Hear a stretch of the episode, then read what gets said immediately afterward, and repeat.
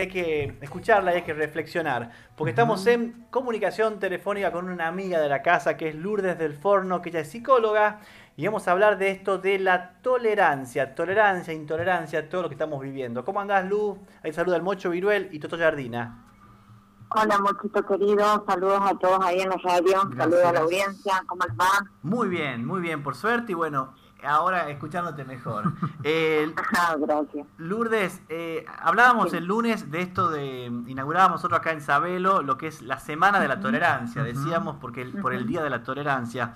Contanos un poquito, porque estamos viviendo una época en donde la intolerancia o el nivel de tolerancia ya ha sido eh, sobrepasado. Así es. Eh, a ver, eh, hay que diferenciar por ahí lo que conmemoraron el día lunes. Creo, creo si no leí mal, apuntaba más al tema de bueno de la tolerancia racial o de una tolerancia como más social o de las diferencias étnicas. Bien. Pero la tolerancia en sí tiene como la misma raíz, ¿no? Este, digamos, más allá del objeto al cual es dirigido la intolerancia, la intolerancia tiene que ver con esta capacidad de no tolerar la frustración, ¿no? esa es la raíz de todo. Eh, ¿Qué significa esto? Eh, no poder tolerar o no poder aceptar lo que yo no quiero que sea tal cual quiero que sea y en el momento que quiero que sea. ¿no? Ah. Y esto me parece que es algo que se vino gestando mucho en esta época actual, donde es una época de mucho individualismo, donde es un, nosotros podemos pensar que ya hace por decirte, unos 20, 30 años que se viene con una crianza mucho más permisiva, este, con, falta de límites, por ahí en desde los adultos hacia los niños, con adultos que se ponen casi en el mismo lugar de los adolescentes y de los niños. Y eso eh, trae aparejado lo que vemos hoy en día, porque uno puede decir, a ver, ¿Qué, ¿Qué, consecuencia puede llegar a tener que yo a mi hijo hoy le dé todo? ¿Cuál es el problema? Si yo tengo, ¿por qué no le voy a dar? No te metas en eso, no me opines, ¿no? Entonces, a veces los padres este, piensan mucho eso. Yo cuando era chico no tenía, no me daban, entonces yo le quiero dar todo. O a mí no me dejaban hacer tal cosa, entonces yo con mi hijo sí. Bueno, justamente las consecuencias que estamos viviendo hoy en día, con la baja tolerancia, la frustración que vemos en la calle, en lo cotidiano, es producto de una crianza muchas veces sin límites. Entonces, esto, digamos, para que uno pueda dimensionar cuáles son las consecuencias de este, e, esa ausencia de un no puesto a tiempo, a, tiempo, en el momento justo y en el, tiempo justo en la infancia, bueno, trae aparejado todo esto, ¿no? Por supuesto, puede también traer aparejado un montón de otras conductas de riesgo y un montón de otras conductas indeseables, pero la falta de tolerancia es esto, es, es esto de yo no tolero que vos a mí me digas que no, porque en algún punto, mucho, fíjate, que la tolerancia tiene que ver con esto, es como que yo no tolero que vos eh, hagas algo que ese algo que vos estás haciendo vaya en contra de mi deseo, en contra de mis ganas eh, que yo tengo en ese momento. Entonces la, la tolerancia, vuelvo a decir, está de la mano, va, de la mano unido a la frustración. Y hay que entrenar esa tolerancia a la frustración, ¿no? Porque hay que ir como, como siendo consciente. Y también vale mucho, y es muy bueno preguntarse, si hay algo del otro que yo no tolero, también, ¿no? Esto también es válido. Sí.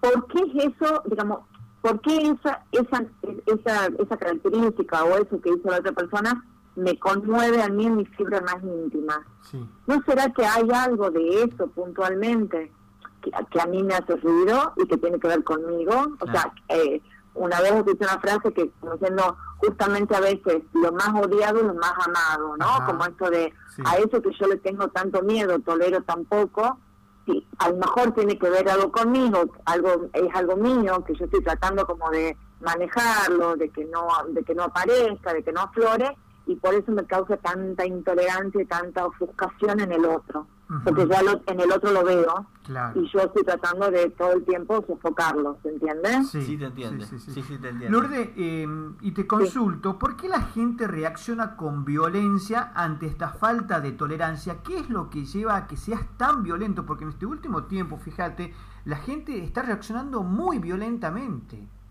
Así es. Bueno, ahí yo te tengo que decir que es la falta de palabra.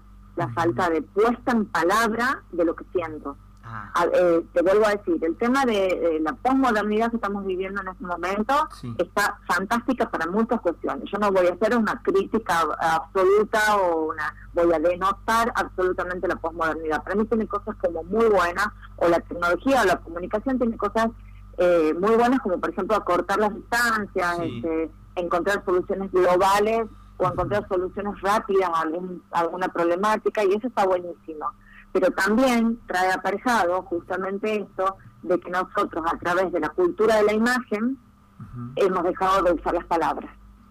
Y la violencia es la puesta en acto de algo que yo no digo. Entonces, como yo no, no, no aprendí, no me enseñaron, no estoy entrenada en hablar, no estoy entrenada para hablar, no estoy entrenada para, para expresar mis emociones, entonces las actúo. Y eso es lo que pasa hoy en día. Entonces, es como una consecuencia también, es una mezcla de la poca tolerancia a la frustración, me frustro rápido y voy pum, y actúo de manera violenta. Porque tampoco puedo decir que estoy frustrado, tampoco puedo decir que no me gusta lo que me está pasando, o que estoy triste o que estoy enojado. Entonces, me parece que eso es, algo, es un movimiento que, que, que, hay que ponerse ya manos a la obra, a empezar a eh, fomentar esta cuestión de conectarse con los sentimientos, todo lo que es el movimiento de la inteligencia emocional, no sé si eh, escucharon hablar de eso, de que, por ejemplo, la educación en, sentimientos, ¿no?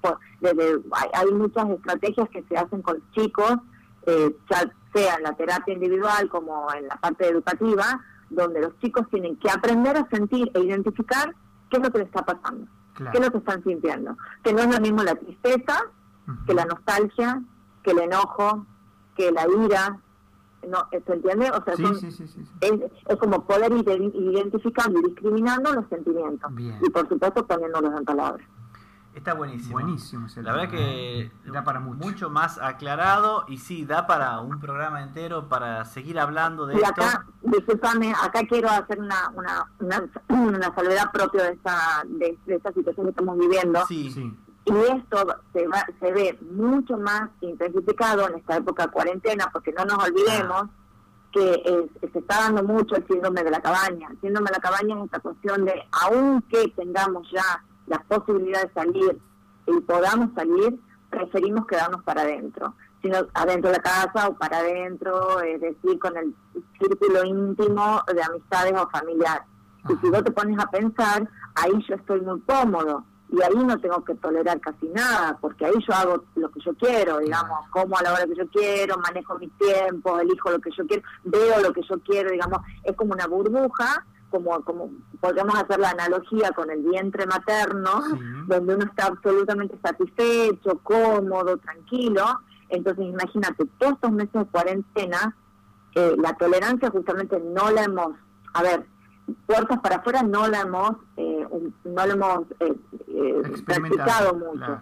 y quizás hemos podido lo que hemos podido practicarla en la casa con otros familiares adentro de la casa en eso ha habido algunos casos de eso. Pero si vos te pones a ver la tolerancia social la tolerancia del puertas para afuera de alguien que no es mi familia del compañero de trabajo de, del que va caminando por la calle y se me cruza con el auto y demás eso no se, no se practicó estos meses. Entonces imagínate que si se intensificó mucho más la intolerancia. Es así, es tal cual. Tal cual, ¿eh?